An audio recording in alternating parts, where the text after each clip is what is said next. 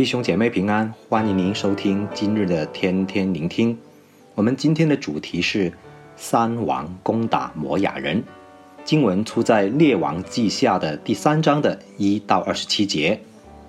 在本章首先介绍的人物，讲到亚哈的儿子约兰做以色列王的时候，犹大国由约沙法和他的儿子约兰共同的执政。在这里解释了为什么以色列王。约兰在犹大王约沙法的十八年，以及犹大王约兰的第二年登基呢？其实，当时的君王年纪渐老的时候，通常都由他的储君，就是后辈的君王来一起扶正。约沙法在他王位将近终了的时候，指派他儿子约兰协助朝政。以色列王约兰不像他父母那么的邪恶。他除掉了亚哈所制造的巴力柱像，可是呢，他没有离开拿巴的儿子耶罗波安所设立的金牛崇拜啊。圣经常常以以色列君王的罪比作是耶罗波安所犯的罪，为什么呢？耶罗波安是北国以色列的第一任的君王，他所犯的大罪使全国设立了偶像的崇拜，使人民百姓偏离真神。约兰他不理会神，允许人民拜偶像，令人民偏离神，就是犯了耶罗波安之罪。这里面的属灵教训是：当一种风气形成之后呢，可能会影响到几代人。正如今天的许多的家庭，世代都是拜偶像，他们后代也同样的盲目崇拜，形成了迷信和无知愚昧的风气。当我们接下来看到三王与摩亚征战的情形，我们就会问：以色列与摩亚到底因什么的原因造成了冲突呢？当时的以色列与犹大两国占据古代近东一带最肥沃的土地，以及不少的战略要塞，难怪几乎邻国都嫉妒他们，不断想夺取他们的土地。摩亚是位于以色列的东南方，当亚哈作王的时候。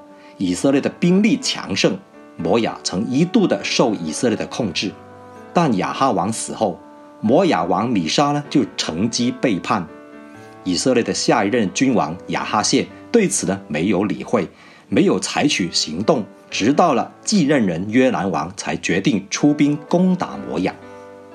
以色列王约兰他联合犹大王约沙法向摩亚进攻，还有当时。以东王受犹大的控制，所以也随从他们两王一同出发，组合成为三王联军。三王两国组合的攻击几乎使摩亚人投降，但此时发生了一件难以置信的事：他们发现摩亚王竟然将他的亲生的儿子，又是他们的继任人献为燔祭，感到大为震惊。之后呢？